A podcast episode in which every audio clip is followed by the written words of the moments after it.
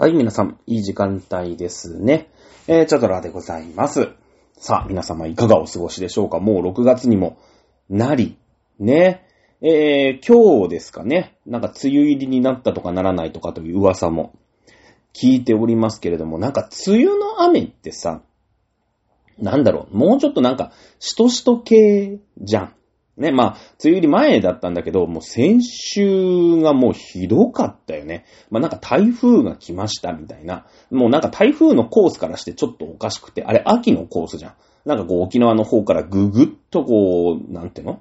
こうずれてってね、こう曲がってきてさ、右旋回してさ、ね、で、本州の方に近づいてくるみたいなのはもう、おー秋の台風じゃん。ね、普通なんか、6月って言うとそのままなんかフィリピンの方にグーンって行ったり、台湾の方にビョーンって行ったりとかして終わりみたいなね。こう、あんまりカーブしてこないイメージがあるんですけど、思いっきり来ましたよね。えー先週の6月の2日かな？うん。あの、もう、とんでもない騒ぎになっておりましたけれども、えー、雨がさ、で、なんかもう明日も、あのー雨が多いよね。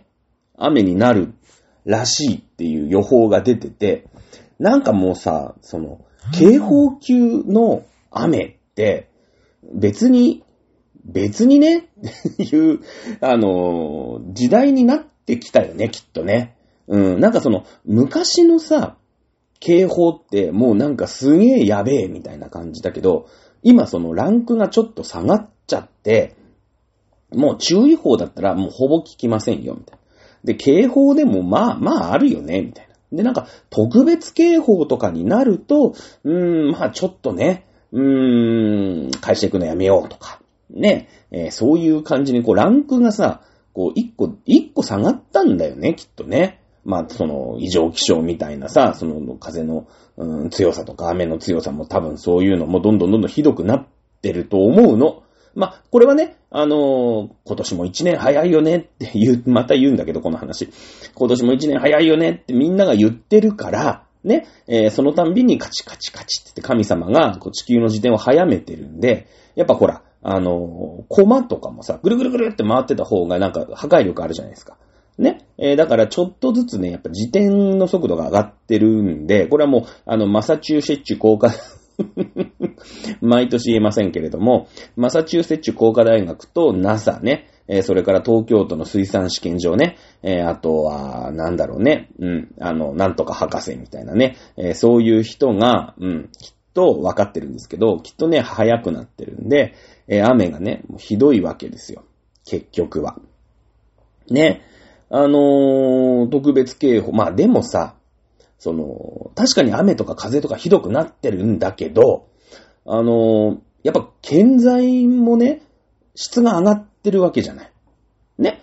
やっぱりこう、なんていうのかな、鉄筋コンクリートの質みたいなのも、だって毎年良くなってるわけでしょ？きっと、きっとなんかこう、昔の鉄筋よりも今の方がいいみたいなね、そういうやっぱり技術革新っていうのは、毎年毎年するんでしょうから、おそらく。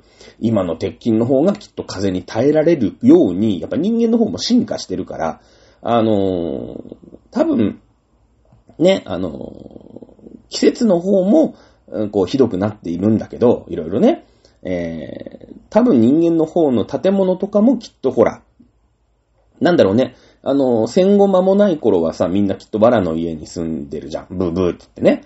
で、多分その次のお兄ちゃんで高度経済成長でやっと木の家に、まあ、住むようになるよね。うん。で、狼が来てさ、みんな飛ばされてさ、で、助けてくれって一番末っ子のね、あの、一番こう、建てる、家を建てるスピードが遅くて、なんだお前はいつもノロマだなぁなんつってお兄ちゃんたちにね、まあ、馬鹿にされるわけですよ。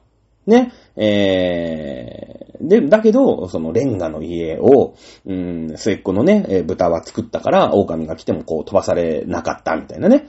で、最終的になんかレンガの家だから、ほら、木の家とか、藁の家ってスカスカでしょ？ね。だから、その、家でさ、煮炊きをしても、その煙とかは、こう、屋根の隙間を通って、こう、天井に行くんだけど、レンガの家はびっちりしてるから、あの、煙突を作んなきゃいけないんだよね。まあ、煙を逃がすとこを作るんだけど、それでなんか、あの、狼がそっから来るんだよね。うん、確か。なんかそんな話だった気がする。グリム、グリム、どう？グリム童話じゃないよね。グリム童話ってもうちょっとなんかさ、なんかこう教訓めいた話？があったりするから、またイソップなのかな？イソップグーイソップ童話とかなのかな？わかんないんですけど、まあ、詳しい人いたらね、えー、自分でググっていただきたいと思いますけれども、あのー、まあ、えー、3匹の、まあ、じゃあ3匹の小豚の話する？うん、あの、私ね、結構ね、絵本を読んだ子だったの。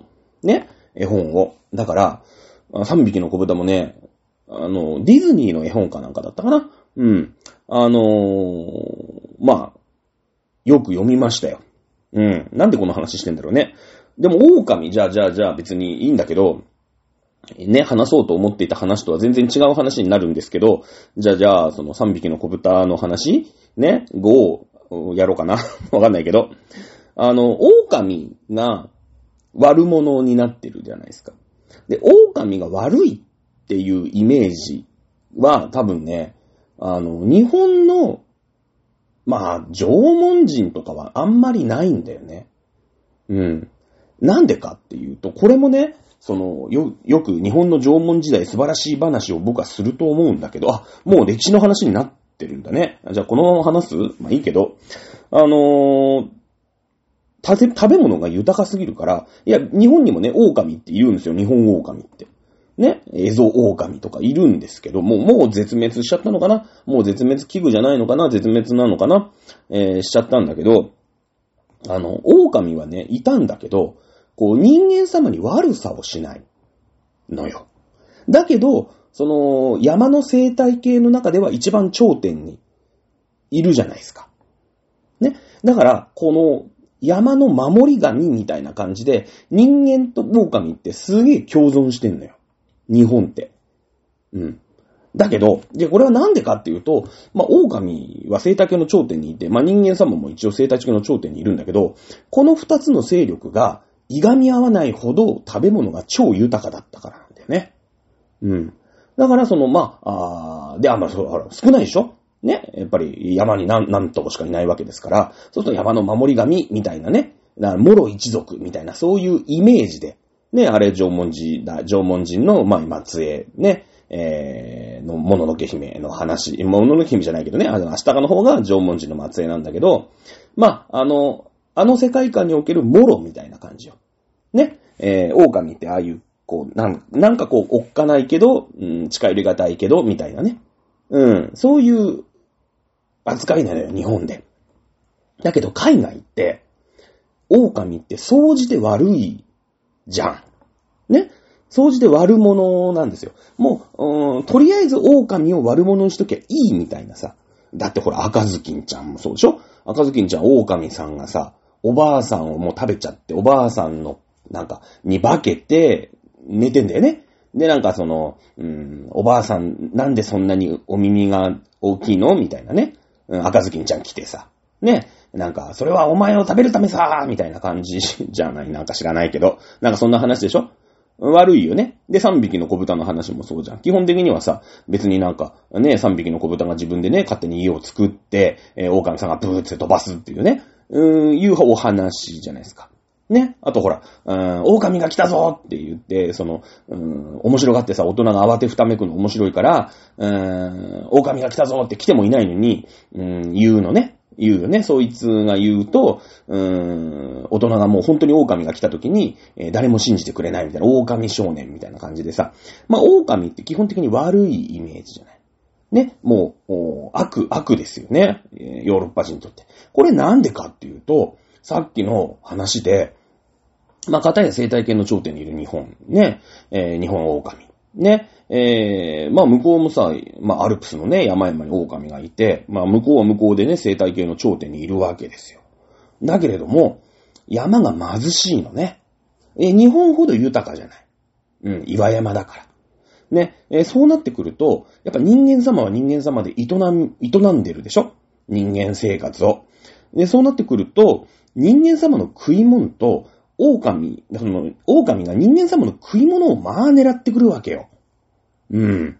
ね。えー、そうなってくると人間様にとって、狼っていうのは、こう、大事な大事な食べ物。まあ、つまり、その、牧畜してさ、羊とかさ、ヤギとかね、えー、牛とかさ、そういうのを育ててるじゃない。ね、なんかほら、あの、アルプスの方のさ、アルプスの少女ハイジーとかだと、ペーターはなんかそういう羊飼いみたいなね、えー、感じだから、まあ昔からそういう羊とかをこう育ててるわけですよ。あっちはそういう文化だから。人間、日本やんないですよ、そんなことね。えわざわざ飼う必要、飼って増やす必要ないんですよ。その辺の山入ってきゃいくらでもイノシシでも鹿でもいるわけですから。ね、別にいいんです。だから牧畜日本はなかなか、あのー、盛んにならない。ね、そういう風土なんですよ。ね、別にやる必要がない。ね、えー、ヨーロッパは、まあ、あ一生懸命ね、えー、羊、ヤギ、こういうものを柵で囲ったところで育ててね、えー、子供を産ませて増やして、ね、えー、やっと人間様が食べれるということなんですけれども、狼は狼の方で、山に十分な食べ物がありませんから、うーん、その人間様が飼って食べようとしている羊だったり、ヤギだったり、こういったものを襲うわけだよね。ヨーロッパでは。うん。えー、なので、えー、狼っていうのはやっぱりもう古くから人間と食い物を争ってきたと。うん、それこそもう何千年前の話からですよ。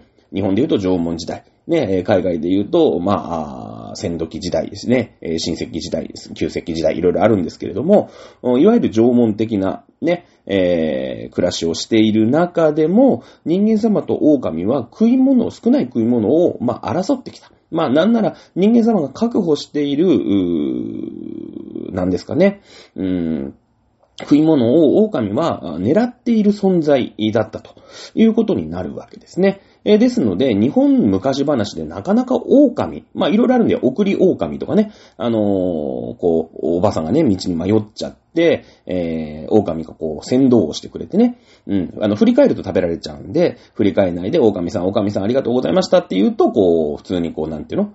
うーん、去っていくみたいなね。で、なんかこう、逃げたりとか、振り返ったりすると食べられちゃうみたいなね、そういうなんか送り狼っていうまあ話はあったりするんだけど、漫画日本昔話でなん、まあまあ狼が悪者になってないですよね。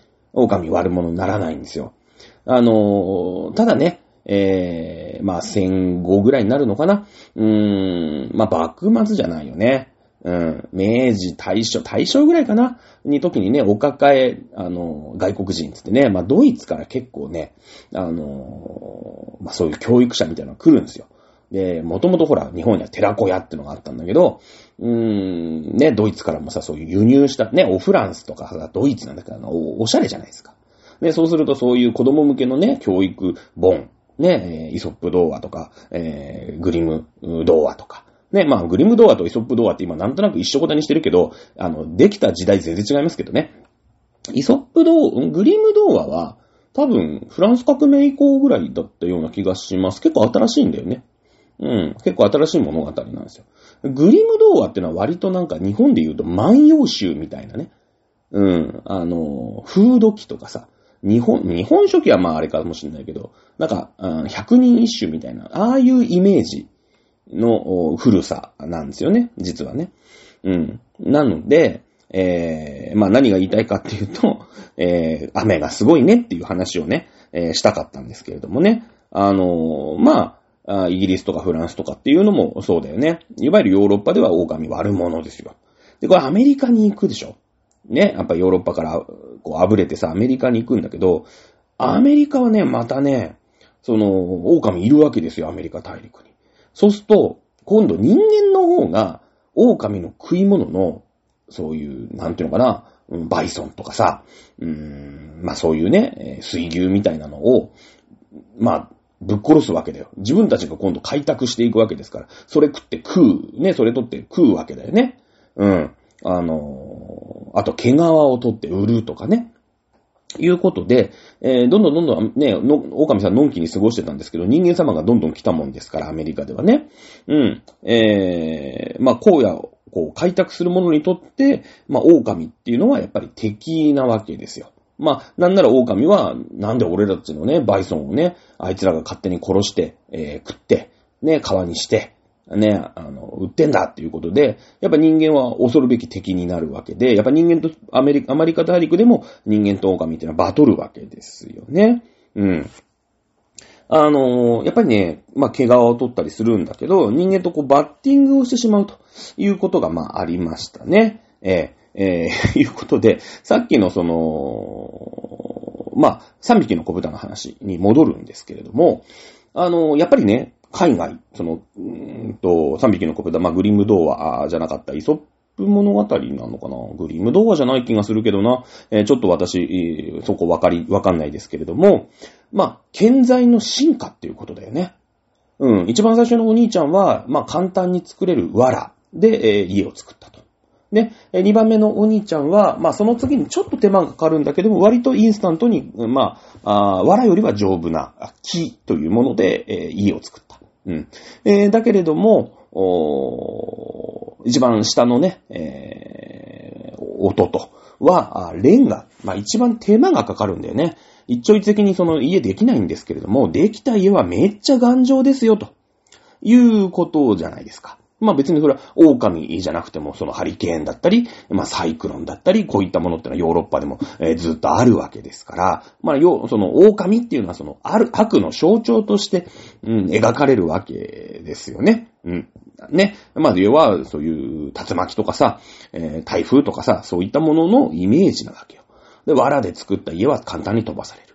木で作った家も飛ばされちゃった。ね。じゃあ、レンガに作ろう。ということで、えーレンガこそ、ね、あのーまあ、建材として、家を建てる材料としては、最上級だというふうに考えられていたということが、まあ、わかるわけですよね。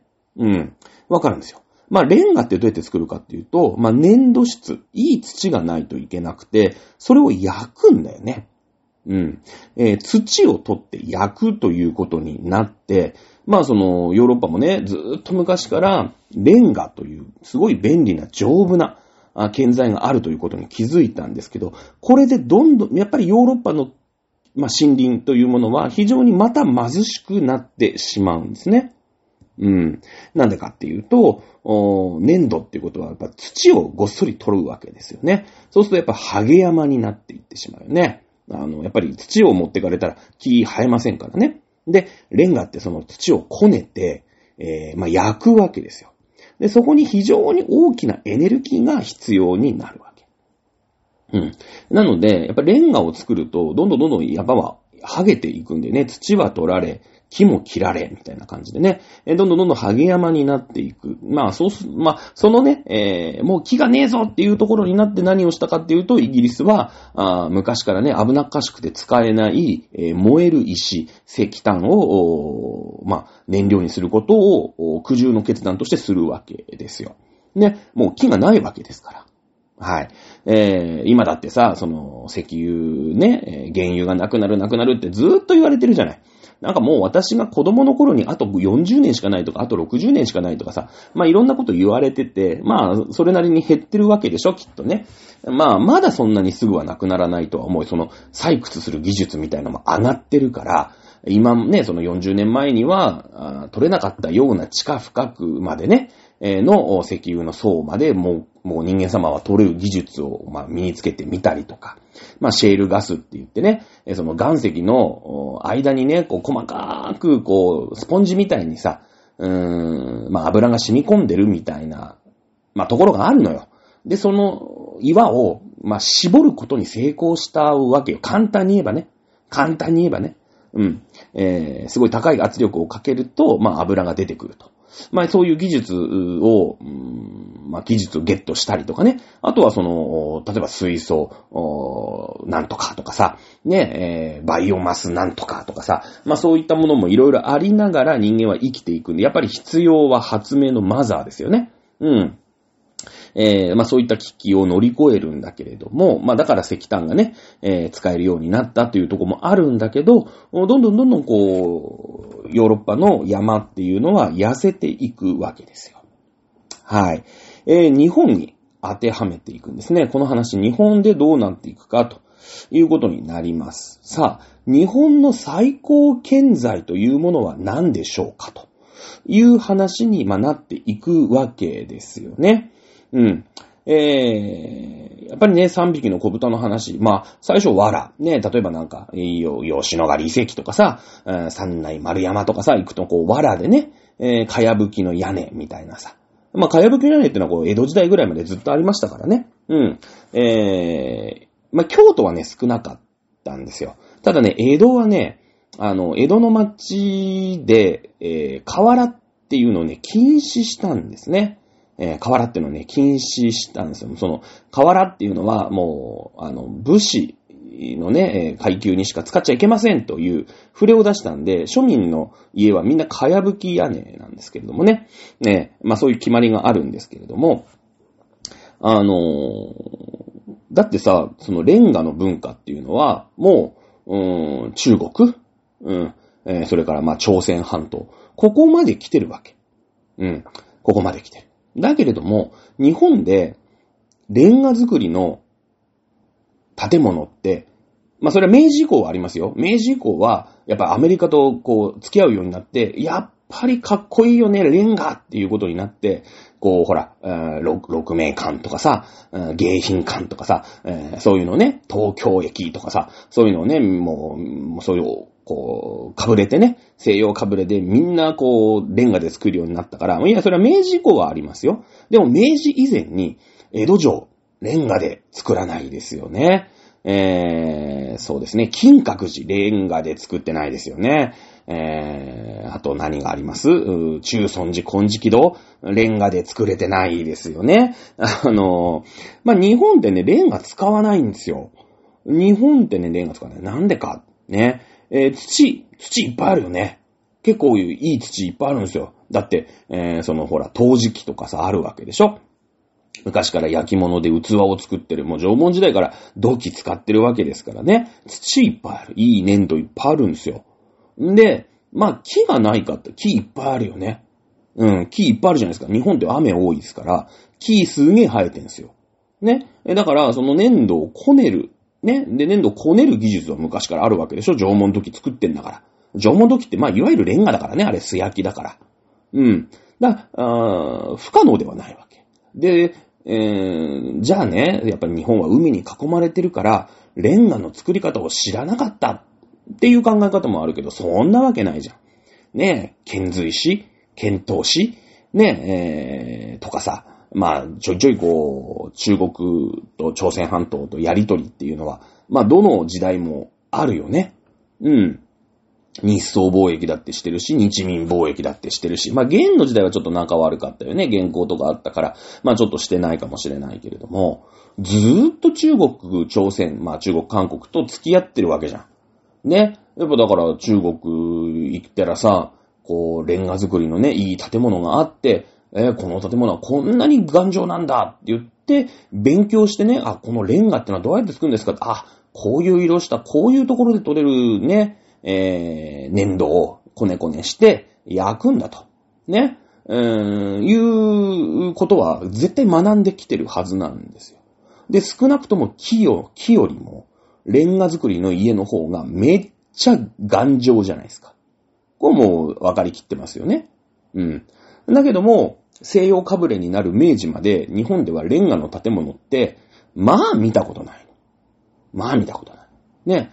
えー、木だよね。だって、日本最古の、まあ日本最古というか、世界最古の、うーん、木造建築、えー、が、奈良、ね、えー、書き食えば、金が鳴るなり、法隆寺と。法隆寺ですからね、これあのー、聖徳太子が祀られていますので、聖徳太子って、えー、ほっとけほっとけゴミ屋さん538年、えー、と、仏教伝来。で、その前、その後だと、うーんと、大化の改新まあ、一種の変ですか？大化の改新、虫5匹645年、このぐらいの時代の人ですから、まあ、軽く1400年ぐらい前に建てられた、あ木の建物が今でも残ってると。いうことですよね。うん。これすごいことなんですよ。ね。日本でやっぱり最高の建材って言ったら木なんですよね。最高の建材って言ったらやっぱ木なんですよ。レンガじゃないんですよ。いや、強度の面で言ったら、レンガに、の方がいいよね。いや、それはもちろん、時代が進んで鉄筋コンクリートとかありゃそれは別ですけども、レンガなんてだって紀元前とかから中国で全然やってんだから、もうずっとあるわけじゃん。日本の縄文時代ぐらいからレンガの文化なんてのはあるし、日本人も知ってたんですよ。ね。だけど日本では、やってみたやつ絶対いるんですよ。だって、ね、その仏教とかと一緒にさ、その、うーん、ね、遣隋使とかでさ、学んできてるわけじゃん。じゃあ、あ平城京を作りましょう。ね、えー、とか、いろいろこう、文化を持って帰ってくるわけでしょ平平安京を作りましょうとかさ、長岡京を作りましょうとかさ、藤原京を作りましょうとかさ、ね、えー、そういう時とか、ね、あと、平等院法王堂を作ろうなんてさ、言った時にね、やっぱ当時の藤原氏、えー、藤原氏の別荘、藤原道長の別荘なんだけれどもさ、やっぱりかっこいい、超イケてる建築物にしたいじゃんだって。ねえ、この世は我が世もと思う持月のかけたることもなしと思えばでいいんでしたっけ？うん、藤原氏って。ね。もう、ああ、この世の、この世はあんなにまん丸なお月様ぐらい完璧で全部俺のものだぜ、みたいな人だから、やっぱり、ね、当時の最先端のさ、レンガ作りなんてさ、建てたら、みんなから、やっぱり藤原違うよね。道長くん最高ってなるじゃないですか。ね。絶対やってんすよ。絶対計画書持ってきて、企画書持ってきてるやついるんすよ。うん。で、実際立てたことあるやついるんすよ。だけども、その1000年、まあ500年1000年レベル今だってレンガの建物で一番古いのって何なんですかねえー、まあどっかのほら鉄橋とかさ、秩父鉄道のところのね、あの、鉄橋もあれ明治からですよね。うん。とか、あの、僕の田舎でね、えー、伊豆ニラ山っていうところあるんですけど、その、鉄砲を作るための鉄を溶かすための反射炉っていう、まあ、炉があるんですけど、これをレンガで作ります。これ幕末の話です。うん。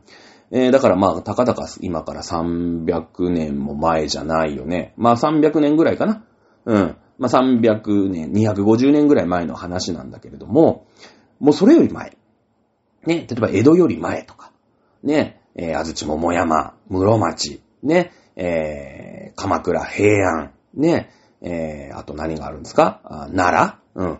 こういったところで、えー、レンガ作りの建物、木よりもよっぽど、うん、頑丈なレンガ作りの建物って残ってないんですよね。残ってないんですよ。あったら言ってくださいよ。ね、ないから。僕も日本史の教科書、い、ろんなとこ好きで行きますよ。京都も行きます。奈良も行きます。ね、えー、行きますけれども、ないんですよ。ない。これ理由がね、やっぱりあるんですよね、おそらくね。うん、だって絶対レンガの方が立派じゃん。頑丈じゃないですか。で、何がいいってさ、ね、そんな、江戸時代ってその、明暦の大火とかさ、ね、あとほら、まあ、京都もそうだけども、アン、アンセル大国じゃないや、えー、っと、東西に分かれて戦うのなんて言いましたっけ？えー、っと、何でしたっけ？まあいいや。ね、京都もほら、大火でもう全部焼けちゃったりしてるわけでしょ？うん。人の読むなし、大人の乱、ごめん。えー、大人の乱、ド忘れです。えー、こっからどんどんド忘れ増えていくからね、気をつけた方がいいんだけど、あの、火に弱いよね、木の建物って。全部燃えちゃうわけじゃないですか。木だから。ねえ木ってのは燃えるんですよ。でもレンガの家っていうのはさ、ねえ燃えないよね。まあ、少なくとも燃えづらいよね。うん。だから、うん、江戸なんてさ、よくね、明暦の大火とかって、ちょっとした不注意、不審火で、え江戸中も火事になっちゃって、あの、江戸城までね、江戸城ってあれ、堀で囲まれてるじゃないですか、今もね、千鳥ヶ淵の堀、あの、お堀っぱたね、外堀通り、内堀通りってあるけどさ、堀で囲まれてるんですよ。ね、えー、こう、庶民とか、その、家々が立ってるところから、あんなにプールで囲まれてるのにもかかわらず、もう火の粉がすごいから、あの全、あの、江戸城も焼けちゃうんですよ。うん、何回も、何回もっていうか、結構ね、早い段階で焼けてんの。うん。あの暴れん坊将軍ってさ、あの、たまーになんかすげえ早寝しちゃって、すげえ早く起きると4時ぐらいからやってんじゃん。ね、おはよう暴れん坊将軍って俺は絶対見ちゃうんだけど、あのマンネリが好きで見ちゃうんだけど、あ、すげえ、今日なんか、あ、まあ一応、まあ社会の話っちゃ社会の話だからいいか。ね。えー、なんかいいいいんですけど、あのー、こう、あれ、松平健だよね。松平健がさ、まあ、名古屋明あたりとね、こう、うん、話してる時に、こう、まあ、その、バックに江戸城見えてんだけど、あの、八代将軍吉宗の頃にはもうとっくに江戸城ないですね。天守閣はないはずですよ。あの、もう、火事で燃えちゃって、えー、再建しなかったんですよ。もう何回建てても燃えちゃうし、その、吉宗ってね、その、教法の改革ってこれ習ったでしょ？教法の改革ってなんでかっていうと、幕府の財政が行き詰まっちゃって、うーん、その、立て直しをしなきゃいけないと。財政のね。赤字だと。うん。だからその質素倹約をして、無駄なものにお金を使っちゃダメだと。まあだからなんていうの、今で言うと、その、小さい政府っていうんですかね。いろんなその、国家プロジェクトみたいなのを、まあだから事業仕分けをして、ね、えー、やらないよと。ね、どんどん使うお金減らしてなきゃダメなんだっていう考えが吉宗なんですよ。ね。えー、なので、その天守閣のね、そんな、あ徳川のね、一握りの人しか使わないような江戸城の天守閣を再建する。いや、もちろん、江戸城はね、あそこにあった方が、それはなんか、睨みも聞か、聞いてさ、やっぱ徳川ってすげえなってみんな思うんだけど、燃えたまんまよりね、江戸城、江戸の人たちをこう見るんだけれど、見たいんだけれども、でもお金使えないっていうフェーズに入ってきちゃってるのよ。うん。だからもう、あれ、あれはね、嘘です。あの、暴れん坊将軍の時代に江戸城ございません。ね、残念ながらね。えー、あれはね、あの、姫路城の前のセットで撮ってるんですね。あの、撮ってるんですけれども。はい。えー、ね、まあ、とにかく、あ、まあ、もう一個言うと、その江戸がさ、まあ、明暦の大火とかで全部燃えちゃうのはさっきちょろっと言ったんだけど、その、江戸のえー、庶民の家には河原を禁止したんですね。うん。河原を禁止した。かや、かやというね、まあ、すすきみたいな、ああいう、こう、細い草でね、えー、屋根を作った。あと、板吹き。ね、板、板ですよね。ベニヤ板みたいなさ、薄い板をこう、並べて、これを屋根にしたわけですよ。そうすると、火の粉で燃えちゃうんだよね。どんなに川があったりしても、火の粉ってのはもうすごい勢いで、こう飛んでくるもんですから、こう、一旦、うーん、火の粉でもね、藁なんて燃えやすいでしょ？だから、その、かやぶきの屋根って、こう、火の粉でも炎症しちゃうんですよ。だから、通りが、こう、本当の火が燃え移るんじゃなくて、火の粉がわーって来て燃えちゃうんだよね。うん、燃えちゃうんですよ。まあ、そのぐらいこう、江戸って建材に、建材はね、えー、瓦を使わなかった。だから、もしね、えー、庶民の家に、えー、瓦を使っていたら、うん。あの、江戸の命,、ね、命歴の大会みたいなのは、まあなかったんじゃないかな、というふうには思うんだけれども、うん。まあなんでね、河原を使わなかったかっていうと、江戸がもう超過密都市になっちゃったの。もう120万人住んでるなのね。120万人住んでる。まあ今1200万人住んでるけど、120万人住んでる1700年代って世界中どこ探しても一つの都市で120万人も住んでるような都市なんかないの。一個もないの。もうそれだけ、もう今でさえなんか東京一極集中だよねとかさ、満員電車だよねとかさ、すげえ言われてんじゃん。ね。だけども、その日じゃないぐらい江戸って人いるのよ。で、今みたいに、ね、えー、高層マンションがある、できるわけじゃないでしょ。みんな平屋に住んでるわけ。2階建てすらちょっと怪しいぐらい。なのよ。いや、あるよ。2階建ての建物ぐらいはできるんだけど、みんな平屋建てに住んでる。ね。そうなってきたら、もうさ、もうぎゅうぎゅうに、ね。もうなんての、もうプレハブ小屋みたいなとこに住むしかないじゃん。はっきり言って。だからわざわざ河原とかを吹かないんだよね。あの、江戸の住居。特に庶民の江戸の住居って。それはなんか武家屋敷とかちゃんと河原使ってさ、やるんだけれども、ね。とにかく足りない。その建材が河原なんか使ってたら、もう足りなくなっちゃって、もう住居事情が追いつかないから、庶民はいい、河原禁止ってね、もうかやぶきか、ね、あの、わら、わらか、うーん、それこそもうだから、わら、わらの家か、ね、木の家に住んでろっていう風にしたんですよ。河原使いたかったんだけどね、間に合わないから。うん、建材が。で、あの、その辺のね、東、東江戸城の東にある、うー湿地帯にね、うん、ちょうどいい、藁というかね、ススキみたいのがいっぱい生えてるから、ここでもうとにかくそこの地帯では、あの、藁いっぱいね、ススキいっぱい植えて、増やせと。で、その藁、そのね、藁というか、ね、ススキを使って、まあ、蚊帳って言うんだけどね、を使って、庶民になんとかね、こう、どんどんどんどんプレハブ小屋を作って、えー地方から東京に人口を増やすっていう作業をしたんだよね。それがだから今の東西線でいう茅場町っていうね、茅がいっぱいね、そこで、えー生産をしている茅場っていうところが、まあ、茅場町だよね。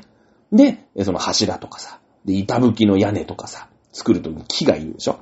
で、とにかくもう全国から木をか、もうとりあえず集めてきて、ね、えー、貯木場に木をいっぱい立てといて、そこでみんなでこの木使って、はい、プレハブいっぱいみんな作れつって、そこ庶民住めっていうのをやったんですよ。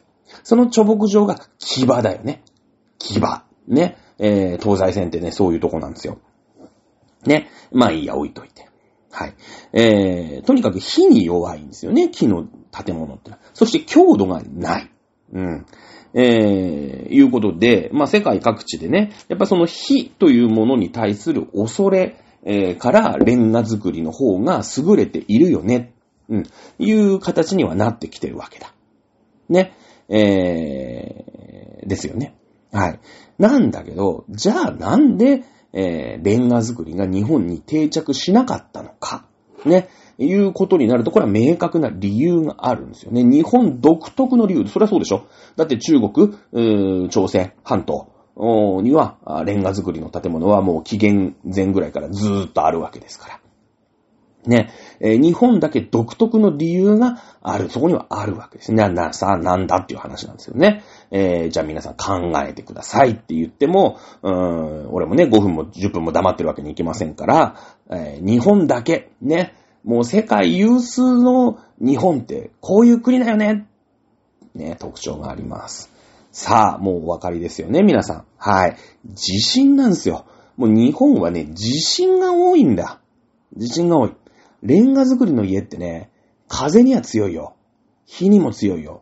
だけども、ほら、地面の上にどんどんどんどんこう、まあ石というかレンガを重ねてって、うーん、まあその、なん、まあ今で言うとセメントっていうんですか？まあ昔で言うと、もうちょっとね、えーセメントみたいなないですから、まあそういう、まあ接着剤みたいなね、えー、もので、こう、こう重ねていくんですけど、地面が揺れてしまったら、ね、いくらほら台風が吹いたって、ね、その、うん、石に対してはこう、押す力はあるけれども、地面は揺らさないじゃないですか。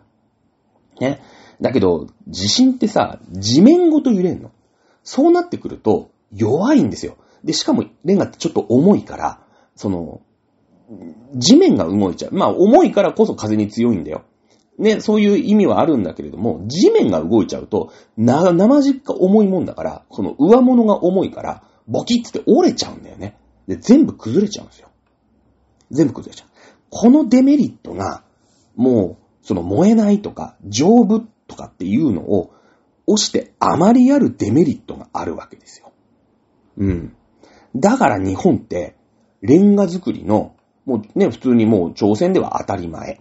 ね、えー中国では当たり前。っていう、このレンガっていう文化が日本に入ってこないというか、まあ入ってきたんだけれども、レレンガか、つって。まあ面白いからさ、ハイカラだからさ、やってみようぜってやるんだけど、地震、大きな地震があると全部崩れるし、もう、ことじゃん。レンガの、レンガの家崩れたら死ぬじゃん。基本的に。ね、そのデメリットがあるから、いや、これ使えねえな。ね、いうことになるわけですよ。韓国なんて今でもレンガ作りの家多いからね。うん。ね、えー、いうことがあります。さあ、もう一個。うん。もう一個ね、日本独特の理由。レンガの家がない理由。うん。あのーこれもね、え考えていただきたい。まあ、あじゃあシンキングタイム終わりっていうことでね、えー、日本ってさ、世界有数のどういう国？ね。あの湿気が多いんだよね。まあだから、多湿？うん。まあ、とにかく、ジメジメしてるでしょ、日本の夏って。まあ、これからね、梅雨だ、あ夏だって来る、わけですけれども、うん、湿気に弱いというか、レンガって、まあ、焼いてるんで、小さい、こう、気泡みたいなのが、こう、レンガの中にあるわけなんだけど、そこでね、湿気を吸っちゃうんですよ。うん。そうなってくると、もう結露みたいなね、あの、感じになっちゃって、もう、その、ジメジメがさ、もう全部結露として現れてきちゃうのよ。うん。まあ、これはだからさっきも言ったけど、韓国で、えー、はレンガ作りの家って全然あるんだけれども、その韓国のね、あの、レンガ作りのアパートの、うん、まあ、ただでさえね、ジメジメしてるんだけれども、さらに半地下？うん、あの、パラサイトだっけ？えー、なんか映画あったじゃないですか。その半地下に住んでて、本当にちょっとお金がね、貧乏で、半地下にが住めないんだけども、すごい住環境悪くて、もうジメジメしてるし、風通しは悪いし、みたいなね。そういう絵がありましたよね。僕はあんま見てませんけれども、あのー、なったんですよ。だからすごいその、やっぱ悲惨だよね。うん。レンガの家で半地下はほんとダメだよ。もう湿気が全部出てきちゃうから。うん。で、日本人は、ね、そういう地震によるリスク、それから、やっぱり湿気が多いという、まあ、日本的な風土を鑑みて、丈夫とか火に強いっていうメリットを、ね、えー、無、無にする。ね、もういいよ。諦めた。ね。言って、えー、木というものを常に健在として使ってるわけだよね。うん、そう、そう、そうらしいんですよね。そう、そうとしか考えられないんですよ。だ、だったらもっとね、なんか、えー、西暦500年とかさ、西暦ね、1100年とかの、うん、レンガ作りの、なんか、が残ってなきゃダメだよね。なんかほら、信長だってさ、ああいうの、ほら、なんか好きそうじゃん。ね、レンガ作りのなんか茶室とか建てちゃったりとかさ、ね、しそうじゃないですか。知らないけど。なんか新しいもの好きだしさ、ワイン飲んでるしさ、ね、えー、なんですよ。で、明治になって、まあ、鎖国してたもんだから、いきなりほら、外国と付き合うようになってね、その技術とか、すげえマジかってなるわけだよ。うん。もう見るもの、ま、みんな新しいよね。基本的にその、うん、江戸時代って、なんていうのかな、さまあ、その資本主義を否定、まあ、儒教だから、あの、資本主義を否定っていう話昔したと思うんだけれども、あの、資本主義の否定って競争の否定なんですよ。はっきり言うと。ね。それまでっていうのは、例えば秀吉が、まあ平安時代ちょっとその競争の禁止っていうのがちょっとあったけど、うん、その後の時代って、うん、例えば、鎌倉時代だったら、源頼朝なんてただの罪人ですよね。ほぼ無期懲みたいな、無期、無期懲役みたいな、島流しに合ってる男が天下を取る。ね。えー、豊臣秀吉だって足軽、もう本当のただの兵隊の、お息子、まあ農民だよね。えの息子が、あまあ、関白になるみたいなさ。まあ、出世じゃないですか。出世する。で、競争社会で生き残るわけですよ。ね、えー、まあ、なんだろう、柴田勝家を追い落とし、ね、え庭長秀を、にごますって抜いて、ね、え明智光秀を破り、ね、えー、天下を取ったのは豊臣秀吉じゃないですか。まあそういうサクセスストーリー。まあだから資本主義だよね。競争社会なんですよ。だけど、その江戸時代ってその競争社会を真っ向から否定する。これ儒教の影響だよね。なんでか。ね、えー、やっぱり江戸の徳川が一番偉いんだっていうことで、もう固定したんですよ。はい、もう競争しないで。ね、みんな競争しちゃダメって言って、えー、競争社会を否定したのが江戸時代350年か。うん。えー、なので、基本的に技術の進歩っていうのはあんまりないです。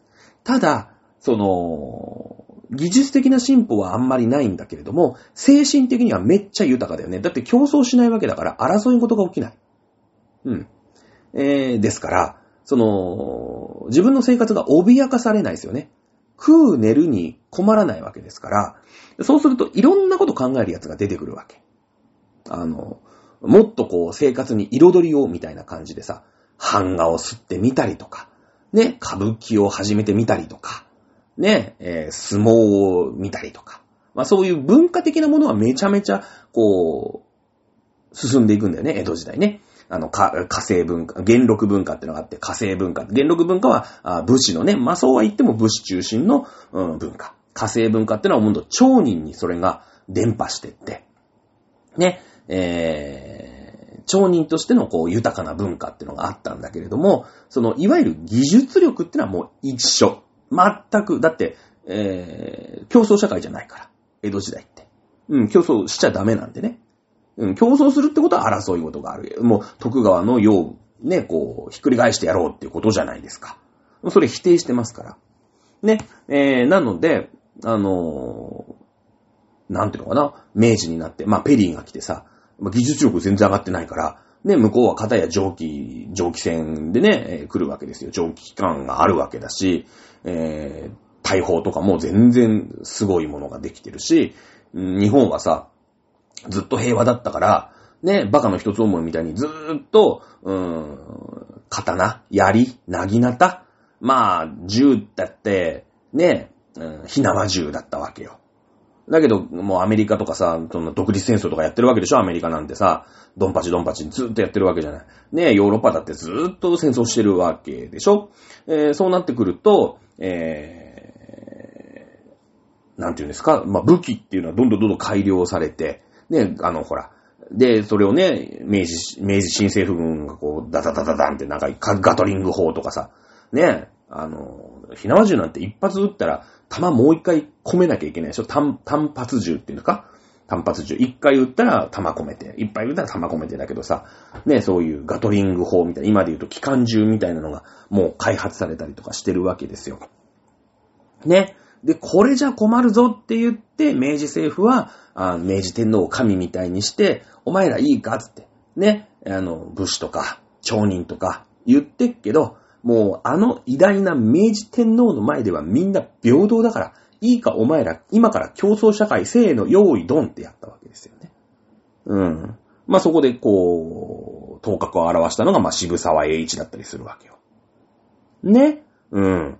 で、渋沢栄一は、まあ、レンガをね、えー、作った、まあ、レンガ建築をもう始めた人、まあ、レンガ工場を始めた人だったりもするんだけれども、やっぱ憧れるじゃん。ね、外国に追いつけ追い越せですよ。初めてさ、そうね、今はもうほらネット社会だから、なんか、東京だけどうとかさ、だって別にね、ネットで何でも買えちゃったりするからね、東京に行かなきゃ買えないとかそういうのあんまりないから、今の感覚とはちょっとずれるのかもしれないけれども、みんな全部西洋にしたわけじゃん。ね、ちょんまげも切り、ね、えー、普通の髪型にします。着物も洋服になりました。ね、えー、洋食、まあ、牛鍋、えー、こういったものも食べるようになりました。じゃあ、いうことで、海外でね、えー、立派な、建造物はみんなレンガだと。いうことで日本もレンガ作っ、使ったんすよ。ね、迎賓館とかさ、六名館とかさ、ね、明治になってからもうやたら、もう、もう猿真似みたいな感じで東京駅もそうだよね。まあ、東京駅もうちょっと遅いけどね。うん。あのー、全部レンガにしたんですよ。ね。もうね、あの、遣隋使、遣唐使の時代に、レンガ試したやついんの。だけど結局残んなかったじゃん。地震で。ね。結局木だよね。あとほら湿気で。使えないよねって、ね、その、奈良時代の人とかさ、平安時代の人はさ、やって失敗してるんだけど、もうとにかく海外がかっこいいから、みんな憧れて、えー、レンガ作りのね、建物を明治になって建てるんだけれども、はい、えー、1915年でよかったんでしたっけね。えー、関東大震災で、物の見事に全部崩れました。ね。そうなんですよ。地震に弱いんですよ。うん。レンガの建物ってね。うん。日本人ね、バカだからね、えー、そうですね。3000年、2000年ぐらい前の話を忘れてるんですね。1500、600年ぐらい前にやって、まあ、結局どっかででかい地震が来てみんな崩れたっていうのを忘れてんすよね。忘れてんですよ。ね。えー、まあ、何が言いたかったかっていうと、うーん、雨が多いねっていう話から、3匹の小豚の話になり、えー、3匹の小豚の話からレンガの話になって、日本でレンガの家がないよねっていう話に、まあ、なったということですよね。うん。まあね、今はほら、耐震建築とかさ、レンガもね、いっぱいある、うーけど、まあちゃんとしてるからさ、この地震が起きたってね、崩れないような、まあ工法みたいなものも結構あると思うけれどもね、結構ね、日本って、その世界有数のなんちゃらみたいなさ。まあ、だってさ、あんなちっぽけな国が、まあ第二次世界大戦でも割と、ブイブイ言わせてたじゃん。悪目立ちしてたじゃないですか。ね？悪目立ちしてて。ね、第一次世界大戦の頃はほぼ、もう、優等生も優等生ですよ。秦を破り、ロシアを破り、ね、あんなちっぽけな国にどんだけのパワーあんねんと。お前ら100年前までちょんまげで火縄銃撃っとったやないかいってみんな思ってたんですよ。ね。日本ってね、すげえ国なんですよ。はっきり言うと。ね。なんでかっていうと、日本って世界有数の〇〇っていうのが多すぎんのよ。うん。だから、まあ、ガラパゴスで、ね、もう日本だけがこういう感じみたいのがすげえあるから、結構ね、あのー、レンがない問題ね。だからなんだろうね、鬼、第2番目のお兄ちゃんが一番まともな家だったみたいな。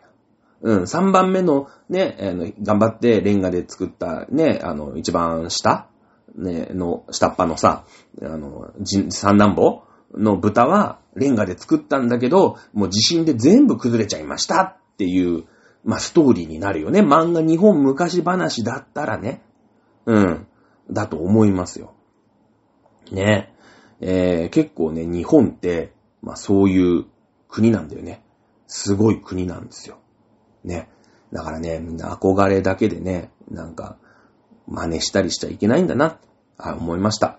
そして、えー、日本はね、まあそのレンガが通用しないぐらい、えー、地震が多くて、ね、そして雨が多い国ですから、ね、えー、しっかりね、あの、まあ、今日もう終わりましょう。もう50分も喋れば十分ですよ。ほぼフリートークだからね、今日ね。今日フリー、フリートークだからね。全然調べたことを喋れないんだけど、もう30分過ぎた時点で終わんなかったから、あ、もう無理だなと思って。あ、もう今日この、まあちょっと歴史みたいのも少しかすってるし、もう今日これでいいやっていうね、話になりました。ということで本日は短縮、短縮でございます。ね。えー、いうことで、3匹の小豚の、えー、話でした。なんだろうね、今日ね。まあ、そんな感じです。はい。えー、また来週ですね。本当に解散あるのかな？なんか、えー、6月の13日に岸田さんが、え、記者会見をするみたいな報道が一部ありましたので、えー、そこでなんか解散をね、まあ、その異次元の少子化対策について、え多分コメントがあると思うんですけど、まあその辺で解散があってもまあ、うん、どうなのかなという気もちょっとしてますね。ええ、そんなところだと思います。はい。あとはロシアがカホフカ、ホフカでしたっけえー、なんか爆破しましたね。ダムを爆破しましたね。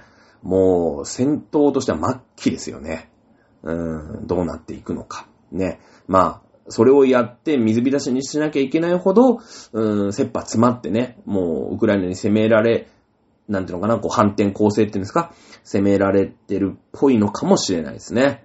うん、その辺がなんかこの6月のホットワードになっていくんじゃないかなとというふうに思います。ということで今日はこのぐらいにしましょう。また来週お楽しみください。さよなら。